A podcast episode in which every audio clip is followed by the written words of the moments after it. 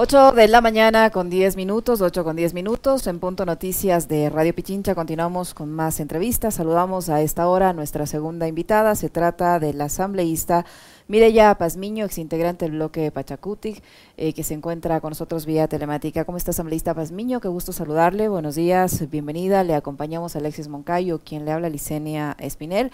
Ayer Pachacutic fue eh, titular en varios medios y la, la comidilla del día, digámoslo así, para resumirle el cuento, resulta que la subcoordinadora de esta organización política eh, se escucha hablando de que no van a conformarse con el hueso, sino que quieren un ministerio completo y esto surge o se devela en momentos en que se hablaba también de presuntas o supuestas negociaciones en la Asamblea Nacional eh, que condicionarían los votos de algunos legisladores para evitar la censura del presidente de la República en este juicio político.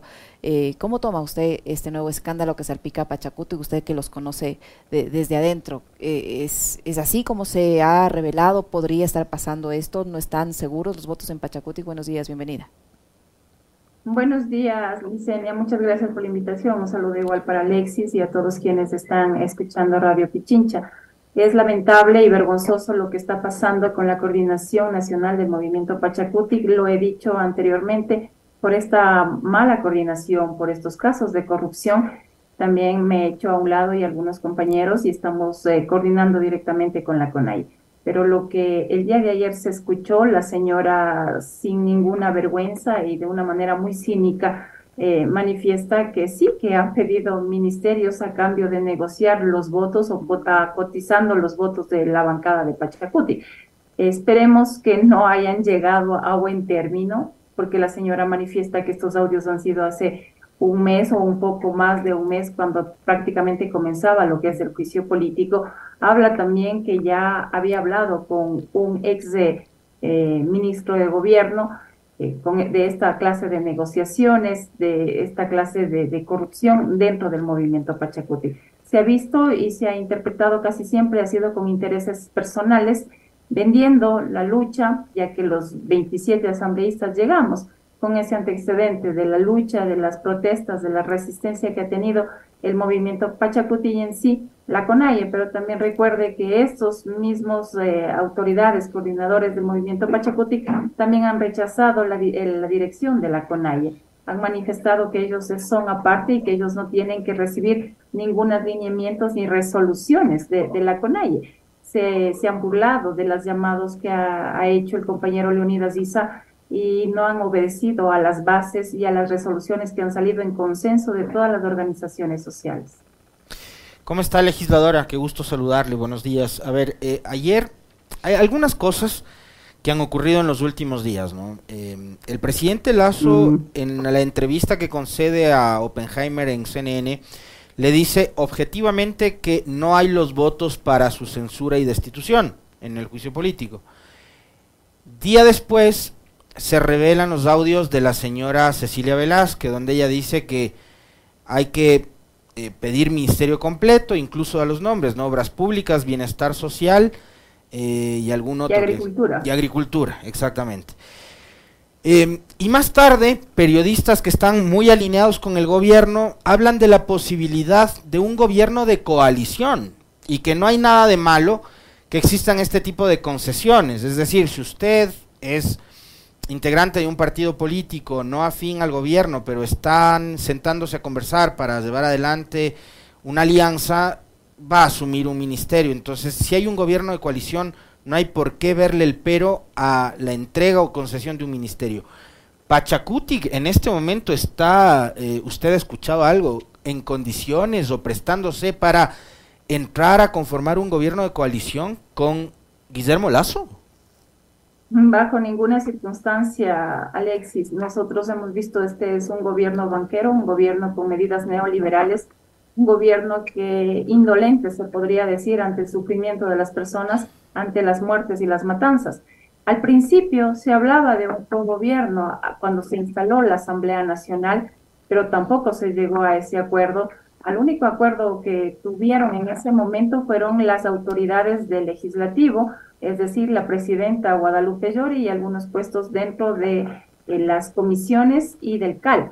pero de ahí a tener algún acuerdo para hacer un, gobierno de coalición o un cogobierno, en, ninguna, en ningún momento y bajo ninguna circunstancia. Eso fueron las decisiones de toda la bancada de Pachacuti y de igual manera fueron las decisiones del gobierno, del Consejo de Gobierno de la Y ahora más que nunca, no creo que estén tratando de, conformar esta coalición con un gobierno que le dije que prácticamente es fallido y que tiene todos los preceptos o todos sus principios en contra de los principios del movimiento Pachacuti. Claramente dice el movimiento no estará eh, cercano a, ningún proyecto político que tenga que ver con el neoliberalismo.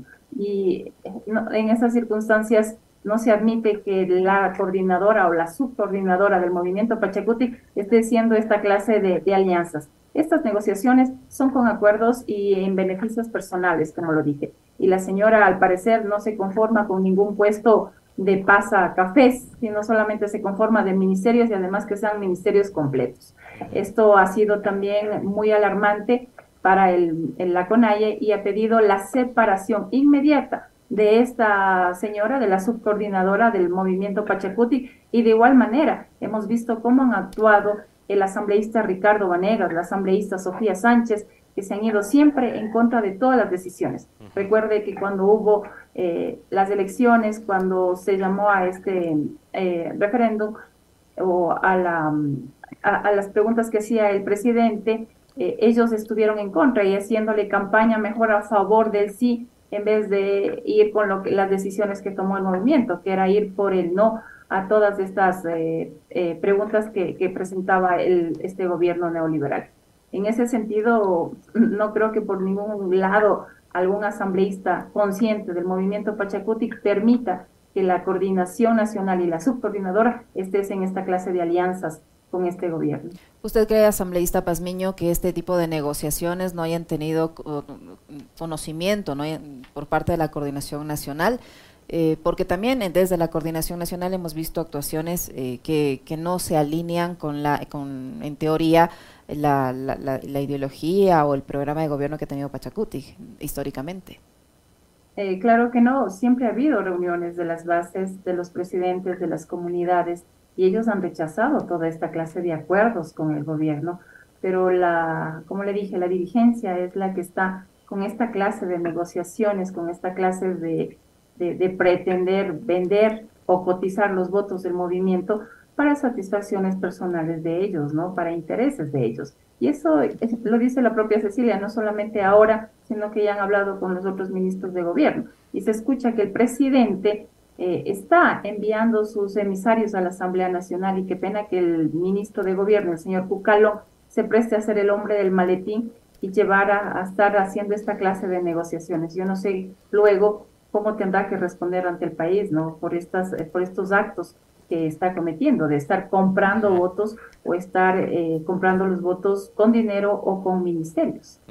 Esto hay que rechazarlo. Y eso era que diga el señor presidente, que dice que no tiene los votos para el juicio político. Entonces, era que diga eh, y, tiene ver si en realidad está funcionando no el hombre del maletín en la Asamblea Nacional, porque eh, es un gobierno que no que ya está eh, que ya está caído, o sea, no no tiene salvación por ningún lado. Y ya se han pronunciado incluso los propios asambleístas que en un comienzo salieron a a, abogar por el, por el presidente, entre ellos el señor Jaramillo, que ha dicho que va a ir por el juicio político. Toda la bancada de Pachacuti con los audios de ayer manifestaron que van a votar a favor del juicio político. De igual manera, varios de los independientes y la bancada del Partido Social Cristiano está muy, eh, muy sólida, la bancada de UNES está sólida, los cinco asambleístas de la CONAGI estamos sólidos y de igual manera se han pronunciado ya siete asambleístas de la IDE que estarían también con el juicio político. Pero Jaramillo ha dicho que van a revisar las pruebas, asambleísta Pazmiño. Yo lo escuché ayer a Jaramillo, ha dicho que van a revisar las por pruebas. El informe,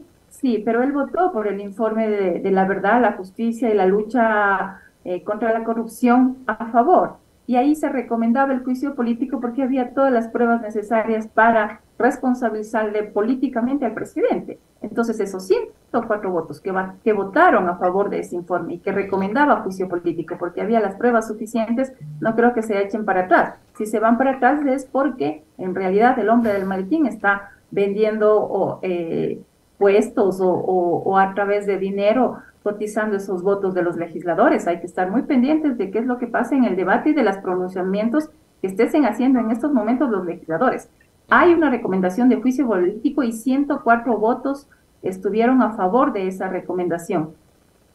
Pero en esos 104 votos, legisladora, también estuvo el voto de Ricardo Vanegas. Y Ricardo Vanegas en los últimos días se ha convertido en uno de los eh, más fuertes defensores del presidente Lazo dentro de la Asamblea. Y él forma parte de Pachacutic.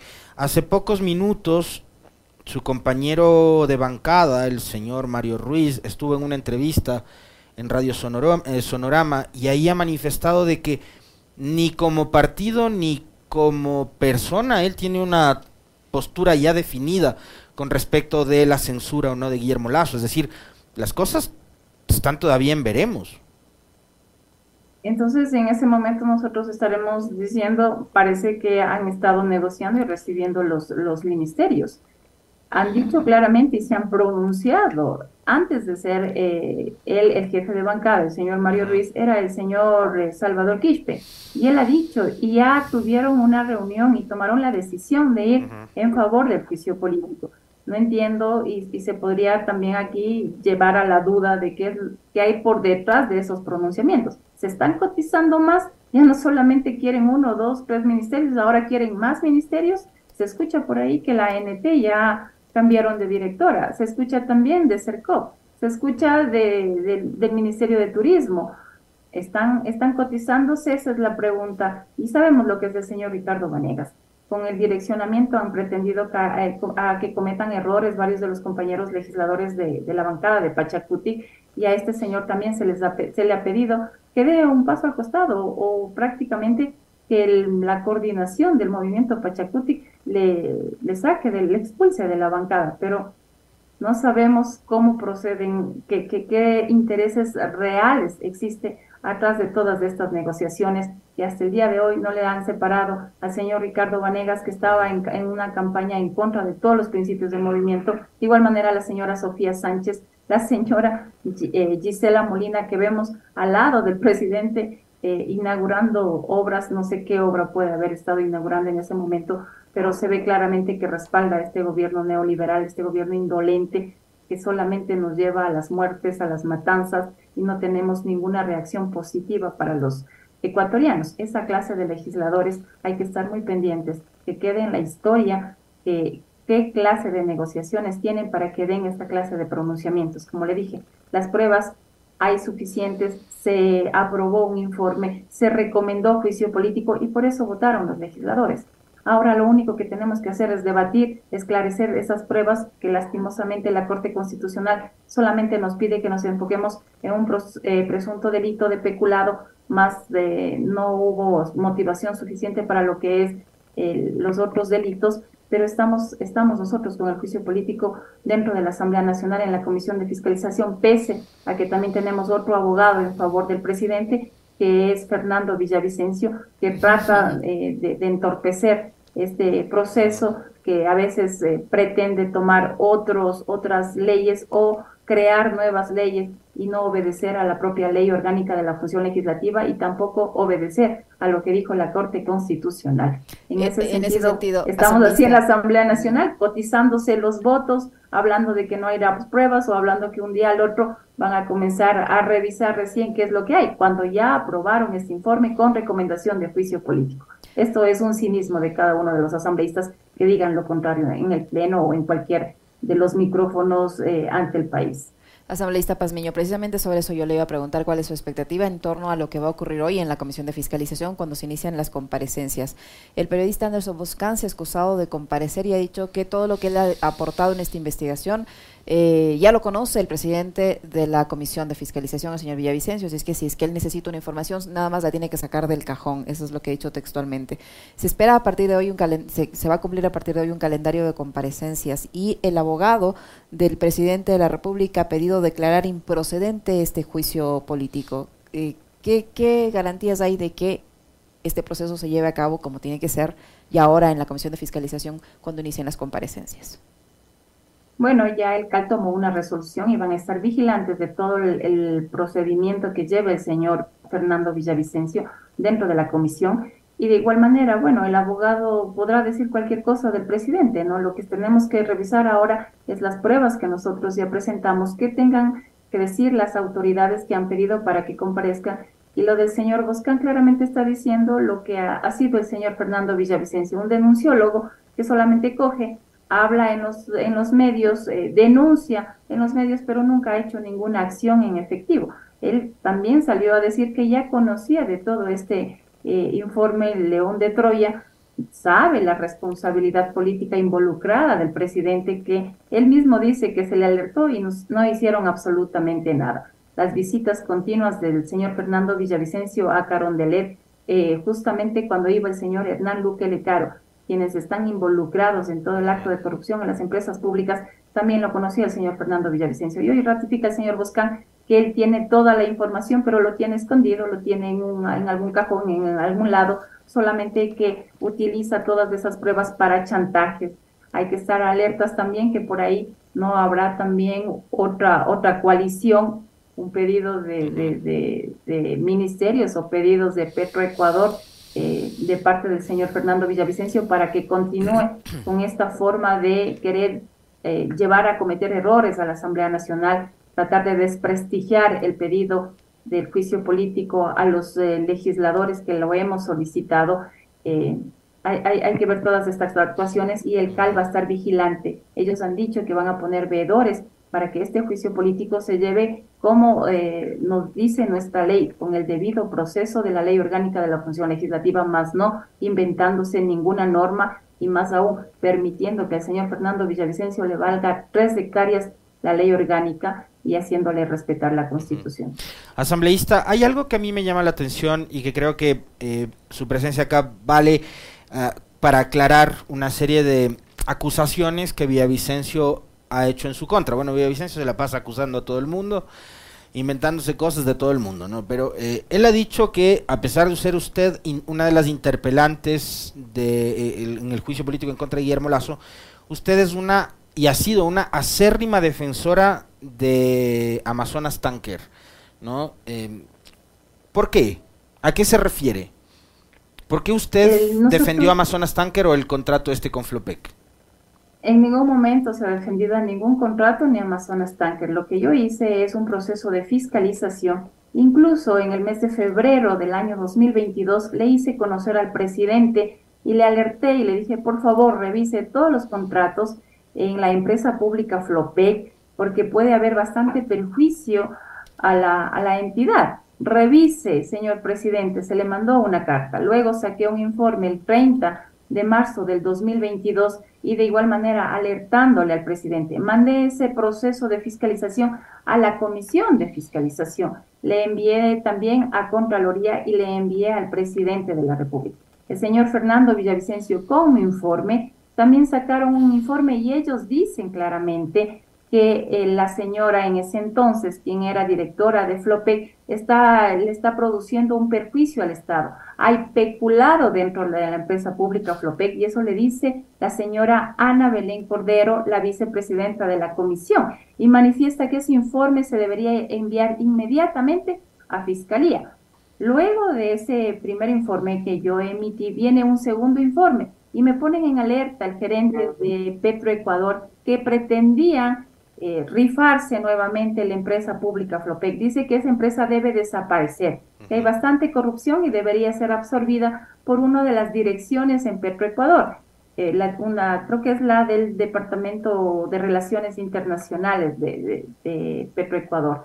Comienzo a hacer el proceso de fiscalización ya como presidenta de la comisión y vemos que es una empresa que da muchas ganancias a los ecuatorianos, ayuda mucho al presupuesto general del Estado, pero de igual manera, en ningún lado, ni en conclusiones, ni en recomendaciones, pido se continúe con este, con este contrato. Lo que yo le pido al presidente es, si de acuerdo a la información que me envían Flopec, están diciendo o están manifestando que hay utilidades, puede haber más utilidades aún. Hay que revisar cada uno de esos contratos y hay que hacer lo que dice la Contraloría General del Estado, que se revise económica, jurídica, financieramente cada uno de los contratos y ver si eh, ayuda a, crecer las utilidades de la empresa pública o caso contrario dar por terminado cada uno de esos contratos. Son tres contratos, tres acuerdos comerciales y uno de esos, además, el de, el de eh, Panamax Tankers, solamente tenemos una participación del 30%, cuando la ley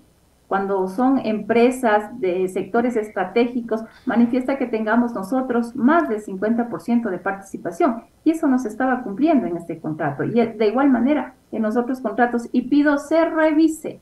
Yo no estoy en ningún momento recomendando se mantengan estos, eh, estos acuerdos comerciales. Y le hago llegar nuevamente al señor Villavicencio, a Contraloría y al presidente pero el señor Fernando Villavicencio, como siempre, trata de desprestigiar, trata de deslegitimar estas, estas pruebas que también pueden ser usados en, en, este juicio político contra el presidente, porque fue alertado, no solamente el señor eh, Estupiñán le alertó de la corrupción, sino también Mireya Pazmiño y la Comisión de Régimen Económico le alertó al presidente de la República de posibles actos de corrupción dentro de la empresa pública Flopec. Es decir, que, el presidente de desprestigiar. Es decir, el, es asambleísta Pazmiño, el presidente por su intervención ya conocía de las irregularidades que se estaban dando en Flopec, independientemente de si estos contratos le generan o no le generan utilidades al Estado, pero y él ya sabía de esto, además de la denuncia del señor Estupiñán a través de su, de su, investigación. Así es, se mandó dos veces, dos cartas al señor presidente. Los dos informes se le hizo conocer al presidente. Y como le dije, hay que revisar conclusiones y recomendaciones. Y lo único que se recomienda es revisar cada uno de los acuerdos comerciales porque podrían estar causando perjuicio al Estado ecuatoriano. Y no han hecho caso eh, se continúa con los mismos contratos y el señor Fernando Villavicencio también sabe de, lo que dice esos informes. Él sacó también un informe con, el pedido de mi primer informe como asambleísta y no ha hecho absolutamente nada. Mandaría a fiscalización, como lo dice públicamente en los audios, y eh, si llevó o no llevó un control de qué es lo que está pasando con la empresa pública Flopec.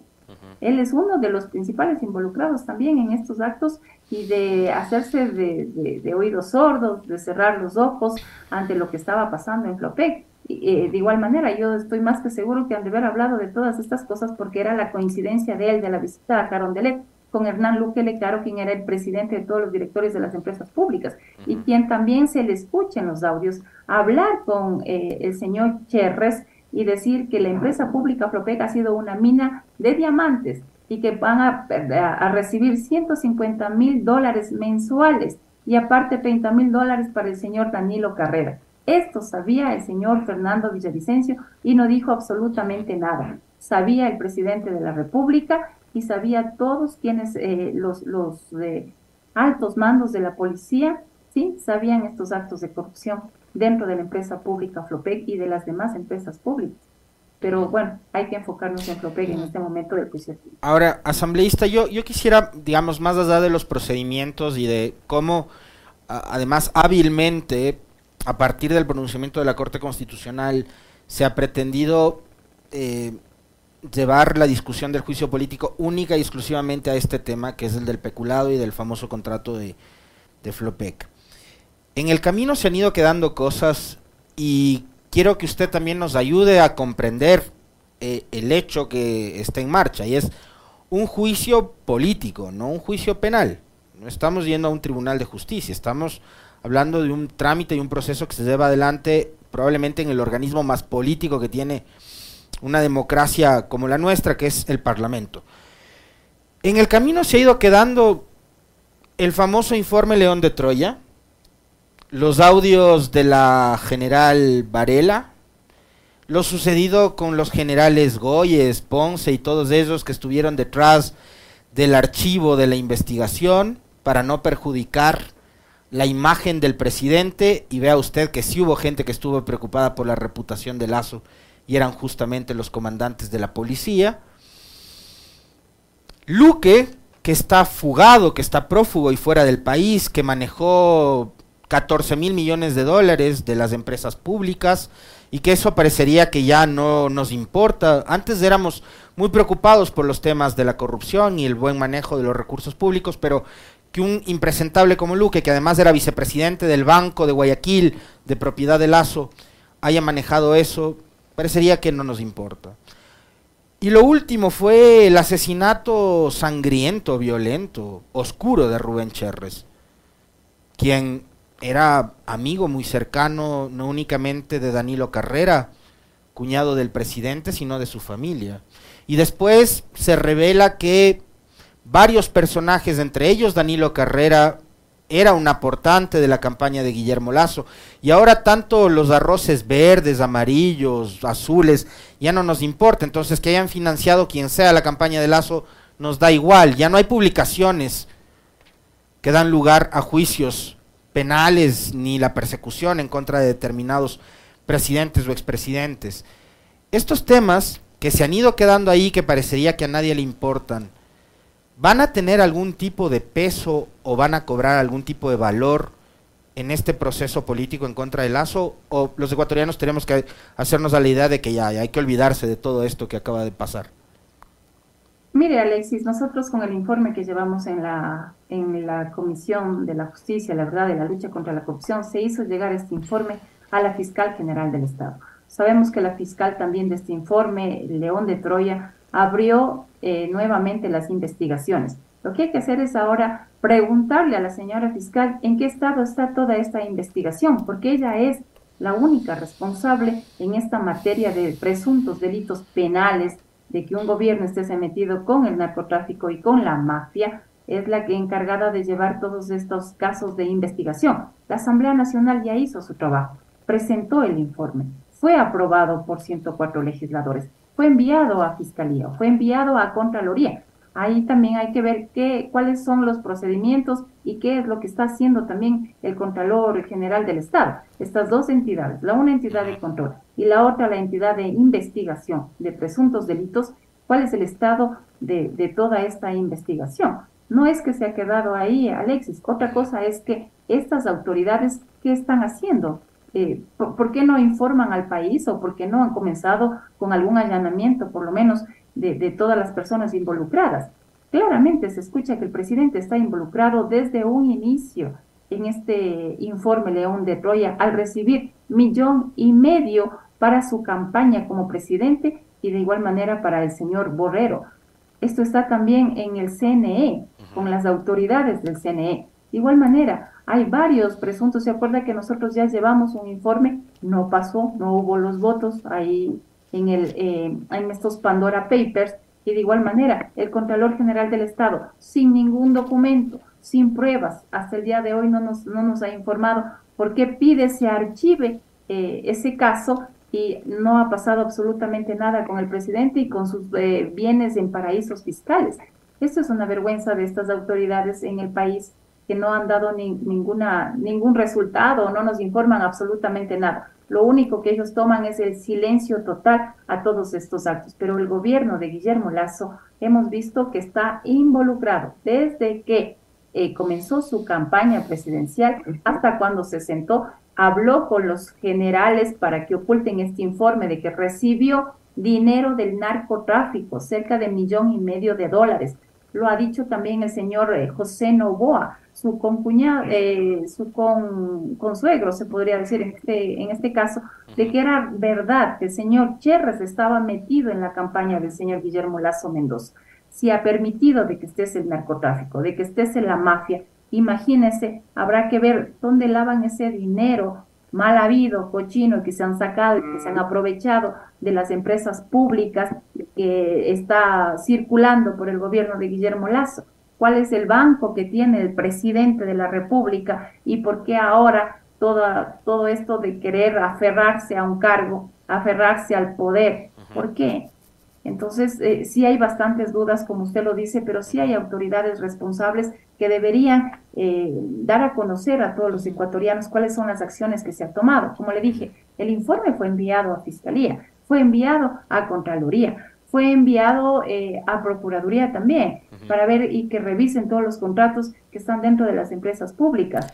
Fue enviado al presidente de la República, pero eh, e, esa es la gran pregunta que tenemos. Y hay toda la responsabilidad política del, señor Guillermo Lazo Mendoza, por eso estamos con este juicio político.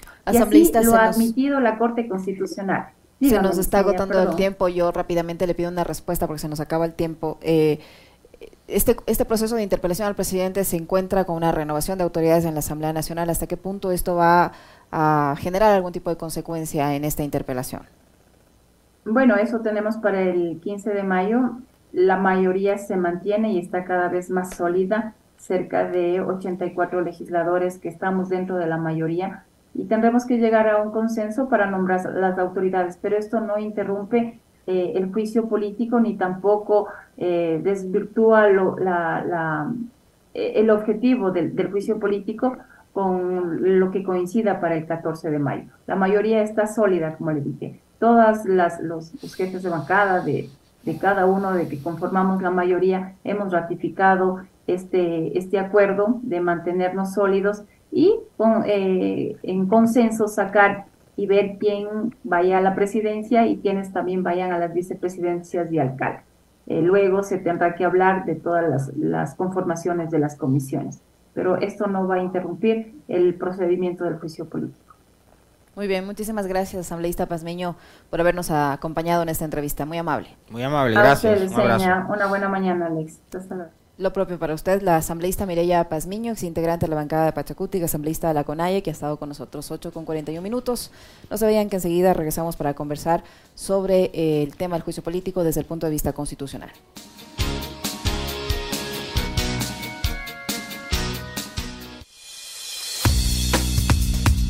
Radio Pichincha, 95.3 y 94.5 FM, noroccidente de Pichincha se emite nuestra